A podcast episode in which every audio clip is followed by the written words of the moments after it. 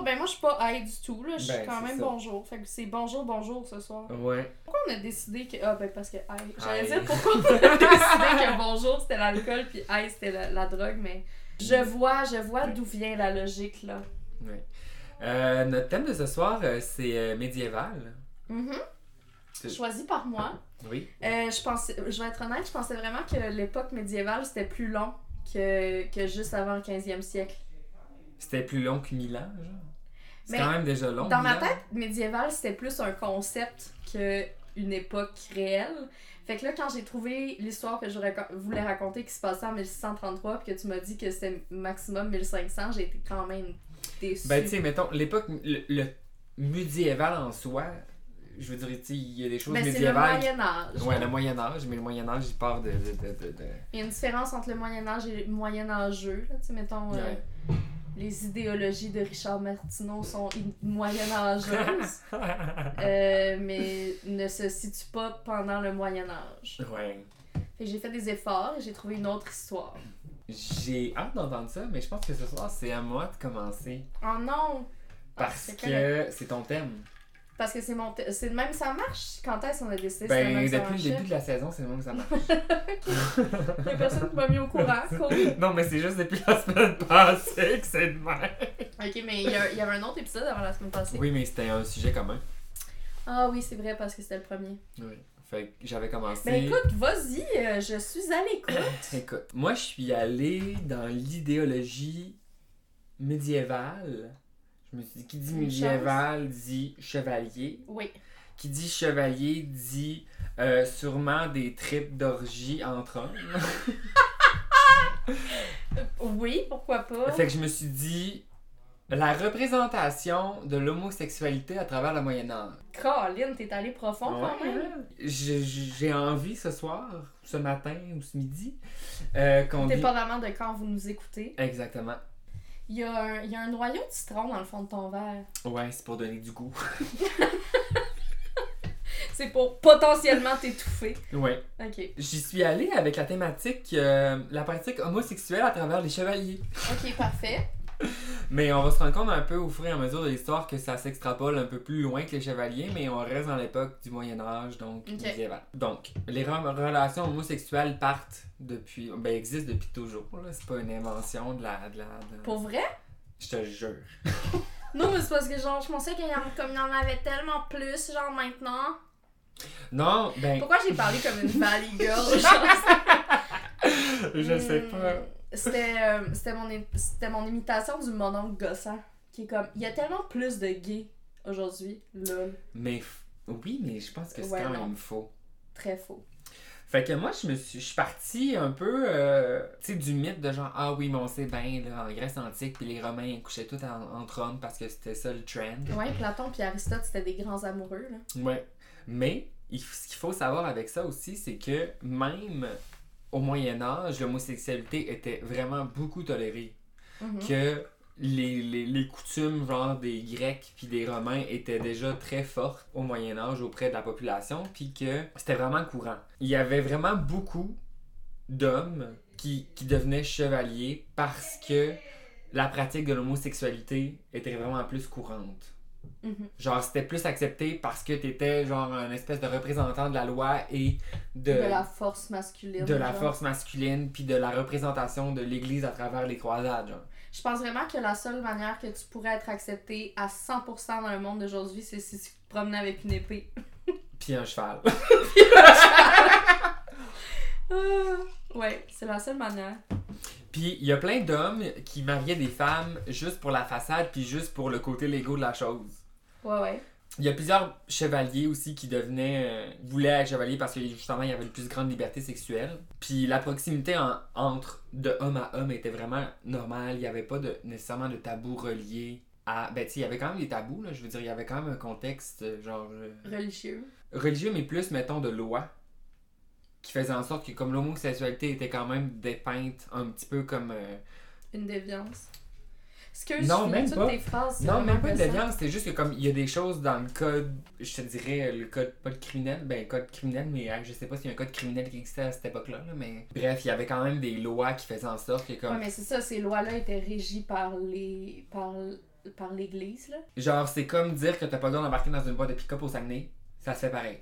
Ouais, ouais, ouais, Puis, ouais. il y a pas grand personne qui dit quelque chose parce qu'au final, c'est socialement accepté.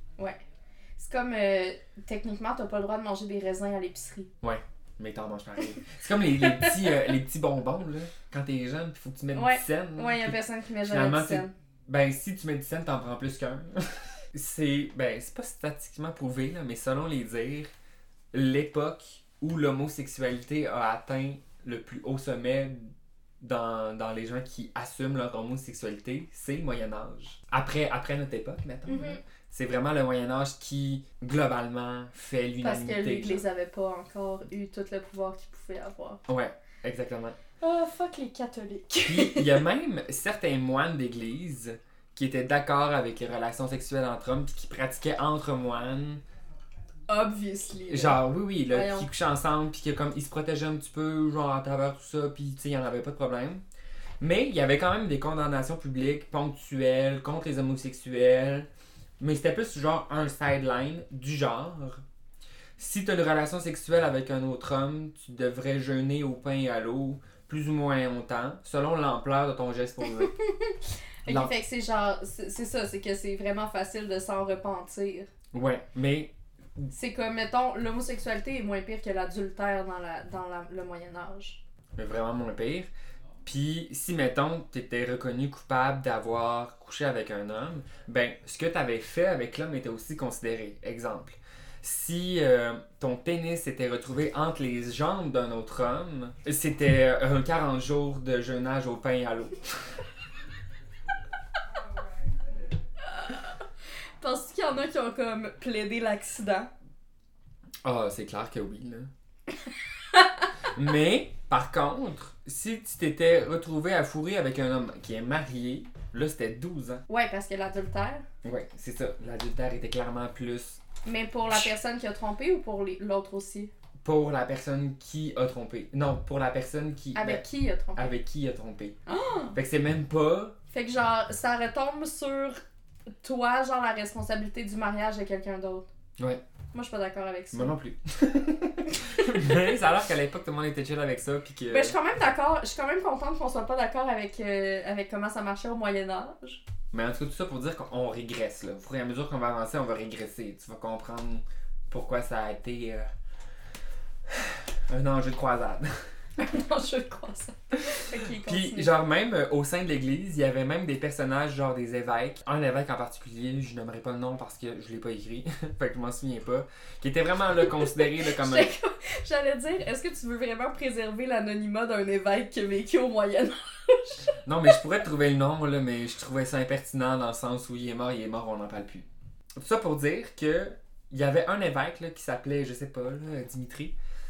Lui-même était considéré comme un homophobe boy, puis il y avait même des chansons à son effigie qui relataient de ses débats sexuels entre hommes. Des odes? Ben, ça s'appelait comme ça, des... Quand... C'était des odes. Ok, bon, ben il y avait plusieurs odes à lui, puis ça relatait son histoire euh, sexuelle entre hommes, les orgies, les maisons d'ébauche, puis tu sais, il y avait vraiment genre un gros mythe alentour de lui.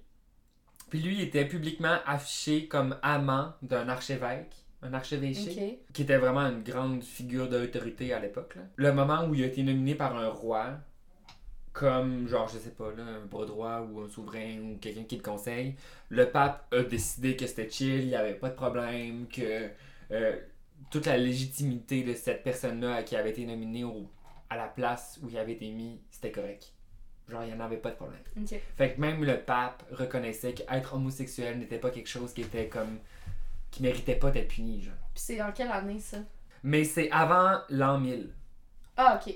Ok, ok, ouais. Fait que c'est quand même vieux. Une chose qui est intéressante, c'est que, mettons, avec les gens qui, qui pour l'islam, Oui, voilà. euh, c'est pas nécessairement la relation sexuelle en soi qui était répréhensible, mais bien la question de domination dans la relation sexuelle. Fait que si, mettons, t'étais un top dominant qui fourrait un homme bottom, ben c'est pas toi qui avais les réprimandes parce que tu conservais ton autorité et ta domination. L'hétéronormativité, genre. Ouais. ouais. Fait que la personne qui subissait les châtiments, c'était la personne qui avait subi la pénétration. Moi, là, je tiens juste à dire que, selon moi, ok, tous les bottoms de cette vie sont vraiment plus forts que tous les tops Ah non, du monde. mais yo, avec raison, ils se sont fait tuer à la place publique en se faisant tirer des roches puis disant Non, mais aussi, genre, juste, juste, genre, question de pendant l'acte, je veux dire, ça demande comme quand même plus Plus de d'efforts recevoir. oui, de préparation et d'efforts recevoir que donner, là. Clairement, je suis genre Comme, 100% d'accord. Il y en a un des deux qui fait plus mal. pour vrai. En tout cas, dans mon cas, en lien avec ça, c'est juste que comme pour l'islam, la position passive rappelle celle de la femme. C'est ju- c'est jugé comme déshonorant pour Misogynie. misogynie. tu veux pas être associé à une classe inférieure, mais si c'est toi qui as encore fourré, ça dérange pas. Mais c'est juste si t'étais la personne soumise dans l'histoire que t'es digne de la basse-cour. Mettre de l'eau dans notre soupe, là, mais dans Ouais. notre vin, c'est dans notre vin l'expression. Ouais. On met de l'eau dans notre soupe. On l'allonge. On allonge la soupe à soir. Puis même qu'il y, a des- y a des personnalités puis des personnes qui revendiquent l'homosexualité en tant que top. Qui sont genre ouvertement et fièrement. Ok, parce que c'est ça, si t'es top, c'est genre full accepté. Ouais. Ouais, il y a pas Ouais, de mais là, dans rendu ce là, tu peux faker, là. Ouais, je sais, Est-ce que comme... c'est interdit d'être switch dans cette société-là, genre? Je le sais pas, mais tu sais, il y a quand même un problème. Il y a quand même... C'est tout, là. Il y a même pas d'autre phrase qui vient avec il y a un problème. Il y a un problème. Ouais, ok. Vers 1051, Pierre Damien écrit un livre qui s'appelle Gomorre.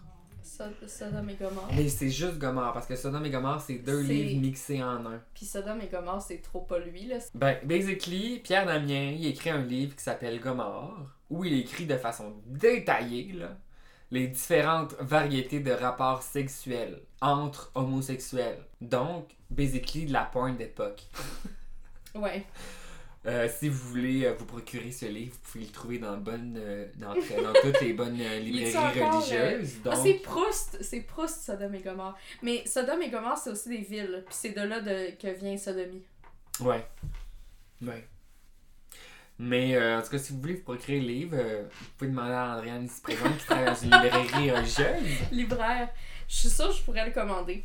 Puis euh, vous pourrez aller lire de façon détaillée les rapports sexuels entre homosexuels de l'époque. Le livre accuse aussi que comme il y a plusieurs prêtres homosexuels qui se confessent entre eux pour, empê- pour empêcher d'être opérés par comme le clergé puis comme au final c'est juste c'est juste là pour se défendre dans le sens genre si t'étais ben si on était au Moyen Âge puis je te disais hey j'ai couché avec un dude là je me confesse tu sais Ouais. fait que toi, tu vas dire, ah, ok, j'ai couché avec une dude. Fait qu'au final, tu sais, tu t'es confessé, je me suis confessé, c'est chill, on s'est confessé, tu sais. Ouais. Fait que personne n'en parle, puis c'est correct. Fait que lui, il dénonce ça dans son livre. Fait que c'est là que, comme, l'oppression envers les personnes queer Ouais, commence. Commence, ouais, je comprends. Le pape Léon IX refuse toutefois d'accéder à la demande de Pierre Damien de les exclure de l'Église parce qu'ils commettent un péché, tu sais. Fait que l'Église est encore chill avec l'homosexualité. Ils sont genre, mais non, on va pas les excommunier, là, c'est correct, là. Ben parce que, genre, probablement que c'est un lieu propice à l'homosexualité aussi, l'église, là. Ben, c'est un Frank, là, au final, tu sais. C'est vraiment que le pape, il y en a plus qu'une sous sa soutane. Wow!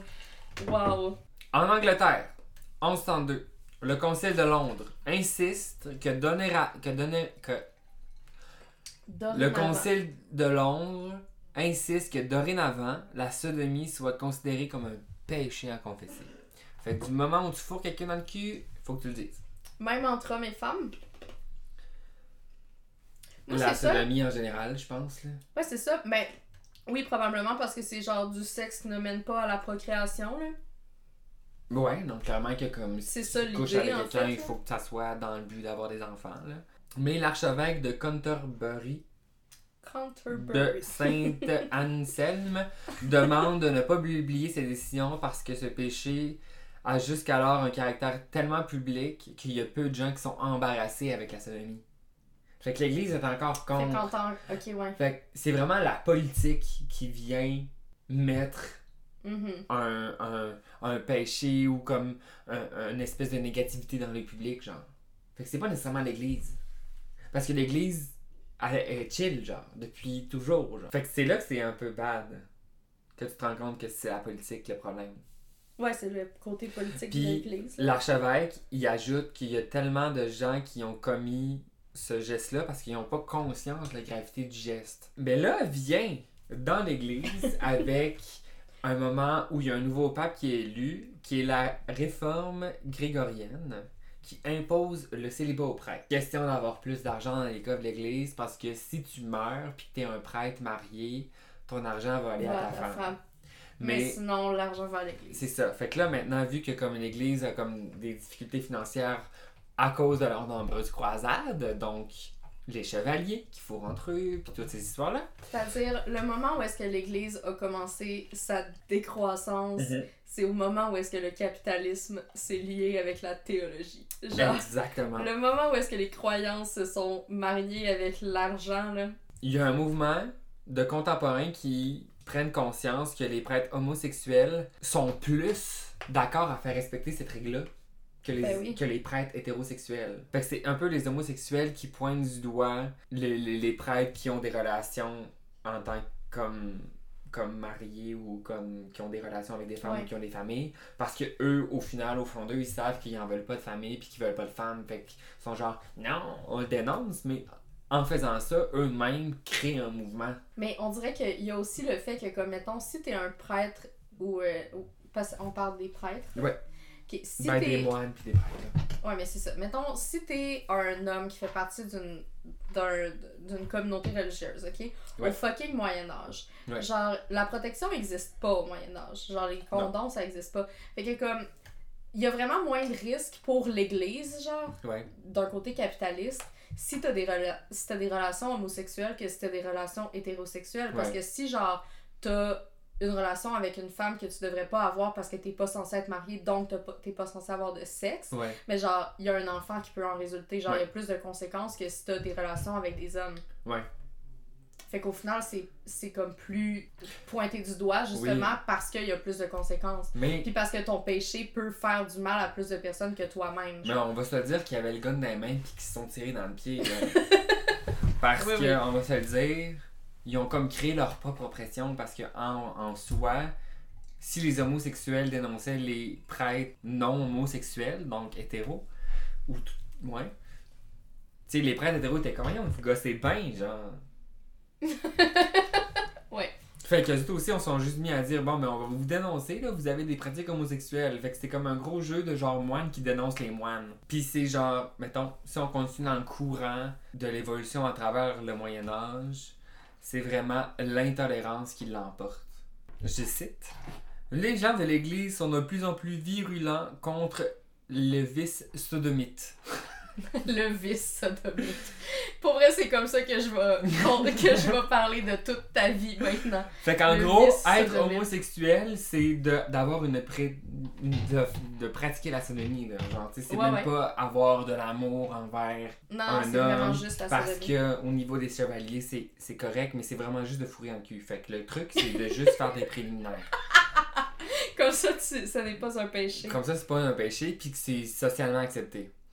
Mais là, vient un certain moment où le pouvoir public décide de s'en mêler, puis qui condamne à mort et au bûcher, sans scrupule, toutes les personnes qui pratiquent la sodomie. Fait que le pouvoir public qui est considéré comme la politique. Fait que si la politique te dit non, t'as pas le droit, si tu le fais, on va te brûler, puis qu'il te brûle parce que tu fait, Ouais. ben tu sais, on s'entend que ça a un plus gros pouvoir euh, d'impact, là. Ouais, ça a plus un impact social. Là. À partir de ce moment-là, les, euh, les relations en- sexuelles entre hommes sont formellement interdites. Ce que ça emporte, c'est que, tu sais, mettons qu'on est amis, puis que t'étais. euh, ben, j'étais ami avec un gars, puis que moi j'étais un gars. Fait que là, il y a plein d'amitiés entre hommes qui se font dénoncer parce que les gens pensent qu'ils pratiquent la sodomie. C'est genre les débuts de la fanfiction. Ouais. Mais tu sais, ça veut pas dire que comme les gens ont des relations, ça veut juste dire que comme ils sont chummés, puis que les gens ils se disent Ils sont chummés. ils sont chummés. Les gens ils disent ah parce que t'es chummé puis que t'es proche de ton ami, c'est clair que tu le sodomises. Fait que là il y a plein de gens qui sont comme accusés non légitimement parce qu'ils sont considérés comme des sodomites. Fait que c'est à partir de ce moment-là que comme c'est devenu systémique. Ouais. l'homosexualité à la fin du Moyen Âge, vers les années 1400-1500, la désapprobation au niveau du public est devenue plus générale parce que le pouvoir public, qui est pas nécessairement envers l'Église, qui pas nécessairement mis de l'avant par l'Église, mais plus par l'État. Ça pour dire que l'oppression envers les homosexuels s'est développée à travers l'époque médiévale. Donc, le Ouais, mais tout- toutes les oppressions du monde se sont, se sont développées à, à- à travers l'époque médiévale à Ouais. cause de l'Église et le capitalisme. Ouais, ouais c'est ça qui est un peu triste dans cette histoire-là, mais en tout cas, je te laisse euh, continuer euh, pour ta partie. Ben, on va pas vraiment loin en fait parce que je vais parler de chasse aux sorcières. C'est parfait ça. En fait, je vais parler plus précisément euh, d'un texte qui a été publié en 1487. Oh, On the Edge 1487 Ouais, ouais, c'est Quelques années la avant la fin- du à Moyen la fin Âge. du Moyen Âge. Euh, mais c'est un texte qui euh, s'intitule en, en, euh, voyons, en latin le Malleus Maleficum. La traduction, c'est le, marteau- le marteau des sorcières. Est-ce que tu en as déjà entendu parler? Non. Non? Cool, parfait. Fait qu'il est publié à Strasbourg en 1487. Puis c'est un texte qui va être utilisé dans la chasse aux sorcières qui débute au 15e. En fait, ok, ce qui se passe, c'est que il y a un inquisiteur qui s'appelle Henrik Kramer, un inquisiteur allemand, que... Allemand, merci de préciser. Pourquoi? Mais je sais pas, les Allemands, dans Ouais, l'histoire, ça n'a jamais été vraiment c'est ça, il glorieux. est allemand. Euh, que, dans le fond, il demande à l'Église d'avoir le pouvoir de poursuivre la sorcellerie en Allemagne, ok? Ok. dans les années 1400. Puis en décembre 1484, le pape publie une bulle pontificale, ok? C'est quoi une bulle pontificale? Ça, c'est un document scellé dans lequel le pape pose un acte juridique important. Fait que, genre, donne le pouvoir à quelqu'un de faire des poursuites ou de faire un- les lois, blablabla, Ok. ces affaires. C'est pour ça que je disais tantôt que, comme, l'État, c'est un peu l'Église. Parce Ouais. que c'est eux qui donnent le pouvoir à des gens de faire ces trucs-là. Ouais. Fait que la bulle pontificale qu'il publie permet à cet inquisiteur-là de poursuivre la sorcellerie et de mener une chasse aux sorcières qui va être euh, inévitablement cruelle. Ok. Ça va? Oui, oui, je fais- juste le son? Ouais. Ok. Fait que, entre autres, cette bulle pontificale-là oblige les autorités locales à coopérer avec les inquisiteurs qui veulent faire les chasses aux sorcières. Puis c'est comme la bulle donne vraiment une légitimisation à leur travail. Ouais. Fait que là, eux, ben Kramer, là, Henrik Kramer, Ouais. ce qui le motive, c'est vraiment l'abs- l'ab- l'absence de preuves ou de raisonnement comme logique qu'il peut utiliser pour poursuivre des gens qui soupçonnent de sorcellerie. Ok, je comprends. Fait que le fait qu'il y ait cette bulle-là qui soit publiée, ça lui permet d'écrire un traité qui est écrit avec Monsieur Monsieur, Oui. nous ne savons pas encore son nom. Monsieur Jacques Springer. Ils écrivent le marteau des sorcières suite à le, un des premiers procès de sorcières, celui de Helena Scherberin. Ok. Qu'est-ce qu'elle a fait, elle? Un mot allemand, ok? On sait-tu? Attends, je vais te le dire. Fait qu'en 1980 en 1485, et on n'est pas en 1900 En 1495, il accuse Elena Scherberin de sorcellerie parce qu'elle a tué un chevalier, Jorg Spreers. Mais en fait, ils disent qu'elle l'a tué, mais il est tombé malade, puis tout le monde pensait que c'était elle qui l'avait ensorcelé. Ok. Il devait être à après le VIH. Probablement. Puis il y a six autres dans ce passé-là, il y a six autres femmes qui sont impliquées, mais tous les témoignages qui sont contre ces femmes-là, c'est toutes de partenaires ou de conjoints Ouais. qui ont trompé. Fait que, tu sais, Ok, ouais. On va se dire, il y a du Kramer- là. Kramer, il base toutes ses accusations sur une critique euh, des pratiques sexuelles des femmes qui accusent. ok? Genre, il juge que leurs pratiques sexuelles sont indécentes, puis il fait comme un faux lien entre si t'as des pratiques sexuelles indécentes, tu pratiques la sorcellerie. Ça définit la personne que t'es. C'est ça. Ouais, je comprends. C'est que... un peu laid, là. Ouais, c'est vraiment laid. genre, misogynie! C'est pas écrit dans son front, mais il crie. Ouais, ouais, c'est ça. Il crie vraiment fort, là. Ouais. Fait que pendant le procès, euh, il pose des questions vraiment détaillées à Elena sur sa sexualité. Puis au même moment, il y a vraiment beaucoup de procès qui commencent à faire apparition. Puis il y a Ouais. une cinquantaine d'autres femmes qui sont soupçonnées et interrogées à cause des dénonciations de leurs partenaires amoureux ou genre conjoints. Fait que d'hommes qui sont pistes parce que genre les gens avec qui ils couchent sont pas comme, si, comme ils voudraient. Là. Ouais. Ah, c'est genre un- comme un MeToo, mais de l'époque. Ouais, genre. Mais que genre, tous les hommes, tous les gens qui ont la crédibilité du monde sont genre. Ils sont genre, je ne suis pas satisfait du fait que genre ta sexualité est Oui, déviante. puis ils les amènent sur la place ou publique. que ta sexualité, genre, euh, comme que t'as du sexe avec plus de gens que juste moi, fait que Oui. comme t'es une sorcière. Puis ils les apportent sur la place publique pour les juger, pour qu'ils aient Ouais. l'air de des connes, pour que ça justifie le fait de les mettre sur une bûcher. Ouais, c'est ça, exact. Mais tu sais, les bûchers n'existent pas à ce moment-là, genre pas encore. Tu sais, ça commence là, la, Ouais. La chasse aux sorcières, fait que c'est juste comme ça donne un, un exutoire aux hommes pour comme être fâchés contre les femmes puis justement les mener au bûcher. Ouais. Mais à ce moment-là, justement, c'est les six femmes et Elena qui sont en procès, finalement sont acquittées parce que le juge qui les jugeait considère que c'est considère, je veux dire, c'est il y a clairement pas de lien là entre leur sexualité et le fait qu'ils ont un lien avec Satan. Ouais. Comme- fait que c'est ça. Tu sais, à ce moment-là, en fait, la sorcellerie est pas nécessairement associée à Satan. ouais. Puis la sexualité est vraiment pas associée à Satan non plus, fait que le procès a juste aucun lien.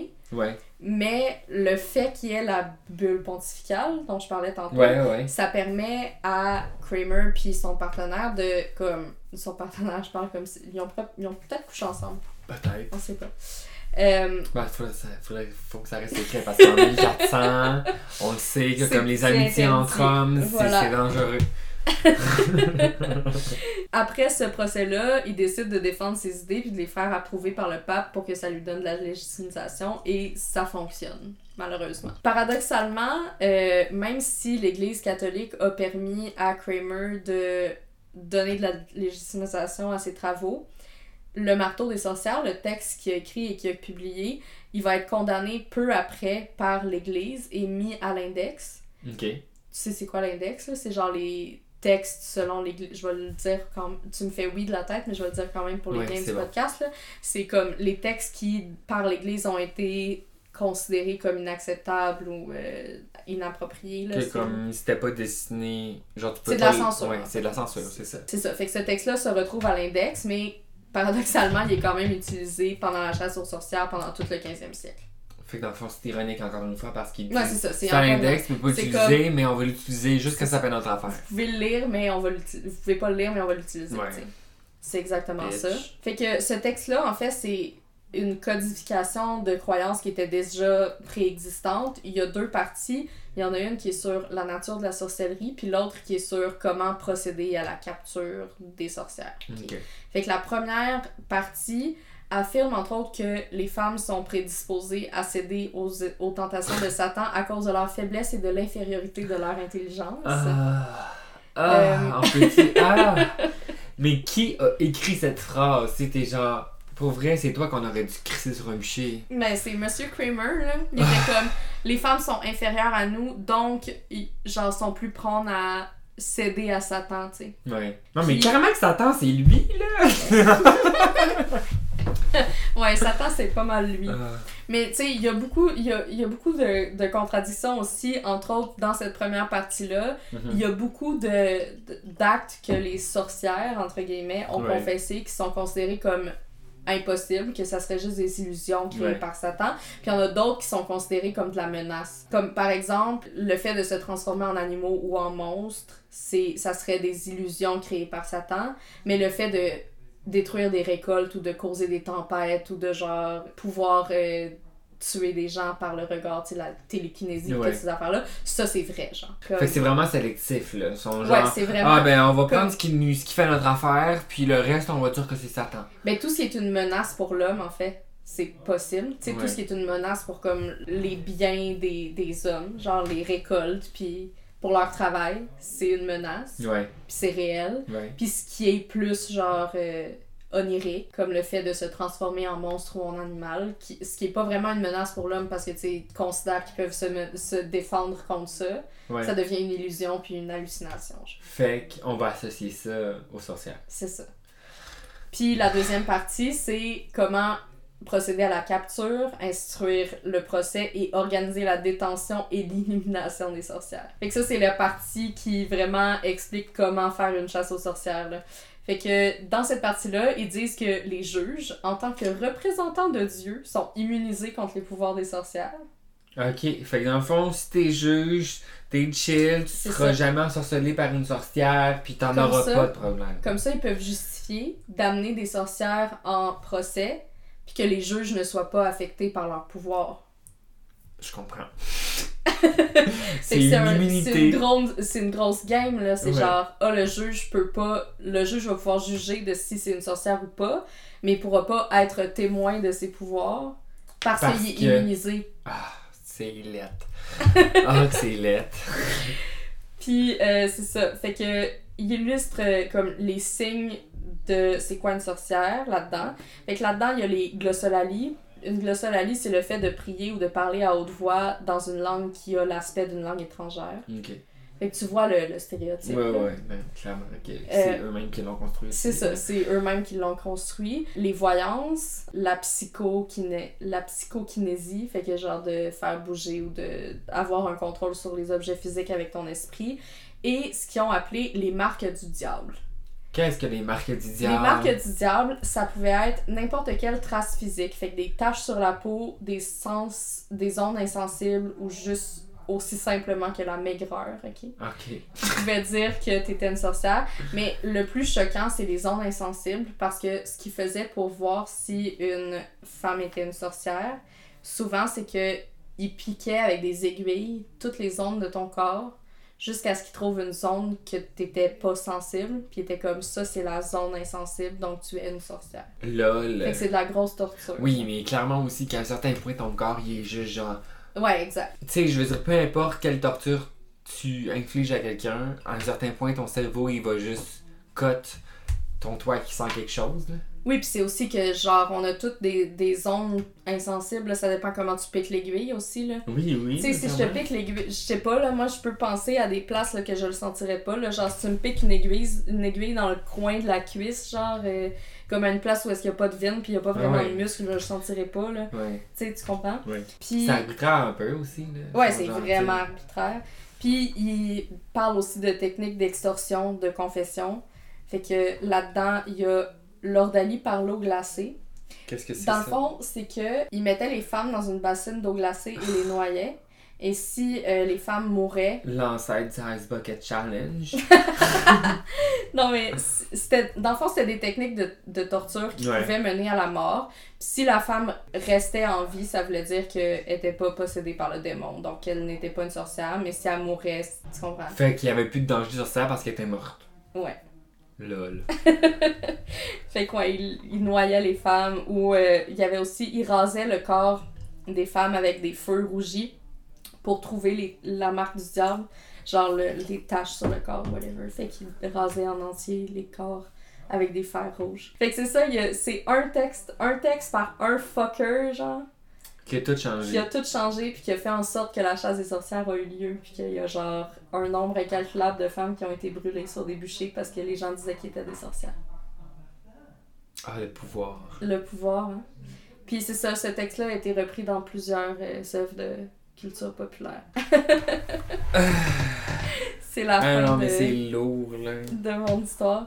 Mais voilà, euh, c'est le début de la chasse aux sorcières. C'est juste un d'autre qui Mais était c'est quand, fâché. même- c'est quand même intéressant de savoir comment ça a commencé, puis comme, mettons, les justifications de ces personnes-là. Mhm. Mais au final, tout est infondé, puis c'est juste quand même. Oui, c'est ça. Puis au final calme. aussi, ça, ça s'est vraiment, ça l'a vraiment évolué, puis ça a vraiment changé Oui, avec oui, les oui. années. Tu sais, après ça, quand il y a eu la professionnalisation de la médecine, là, toutes les femmes qui pratiquaient une médecine plus naturelle ou qui Ouais, ouais, ouais. Étaient considérées comme des sorcières. Tu sais, il y a eu vraiment une évolution, puis on pourrait même considérer qu'il y a encore des chasses aux sorcières de nos jours. hein. Ben oui, Mais- clairement, les féminicides, là, genre, tu sais. Ben, c'est ça. Je veux dire, il y a quand même quelque chose sociétal contre la femme, là. Je pense qu'il y a beaucoup de gens qui tirent profit de comme. Mais c'est ça en fait, c'est que la, la chasse aux sorcières au Moyen Âge, ça a été comme justifié puis ça a été institutionnalisé par Ouais. l'Église, mais ça reste juste une excuse pour tuer des femmes. Exactement. Encore aujourd'hui, il y a- il y, a tellement ça existe tellement encore beaucoup, je trouve. Ben oui, là. Puis comme, tu sais, non, on vous compare pas à des sorcières, mais quoi que ça, tu sais, quoi que- Ben. Non, mais je parle, je pense non, que mais c'est dans ça, c'est pas genre des sorcières, genre euh, tu vas euh, me lancer un sort puis je vais mourir euh, dans d'atroces souffrances, mais c'est quand même la même dynamique, la même dynamique. C'est ça, c'est co- c'est comme d'avoir peur de la femme qui prend trop de pouvoir Oui, ou qui prend trop qui parle trop, qui tu sais, ça reste la même dynamique, c'est ça. ouais. Nous sommes féministes. Ah, je t'aime tellement. Moi aussi, je t'aime, bébé. Fait que là, si j'en comprends euh, ça, notre conclusion, c'est que c'est à moi de choisir le thème. Ouais. Euh, T'as-tu une petite liste? J'ai une liste de thèmes Oh que nous God, aborderons au courant de la saison 2. Mon thème, ce sera Mille et une nuits. Oh, cute! Mille et une nuits. Ouais, Mon dieu, qu'est-ce que je vais faire avec ça? je sais pas, mais à toi de chercher. Mille et une nuits, genre le conte, là? Mille et une nuits, je pense que tu peux l'interpréter de la façon... euh, Ok, je peux l'interpréter comme je veux. Ouais. Fait que ceci était notre, euh, un autre podcast signé. T'es laide! J'ai vraiment essayé de rester sérieuse, mais Francis, il m'a pointé, puis genre, il m'a mimé bonjour, puis j'étais comme non, je peux, je peux pas. Tu peux y aller. Bonjour. Hi. Bonne soirée tout le monde.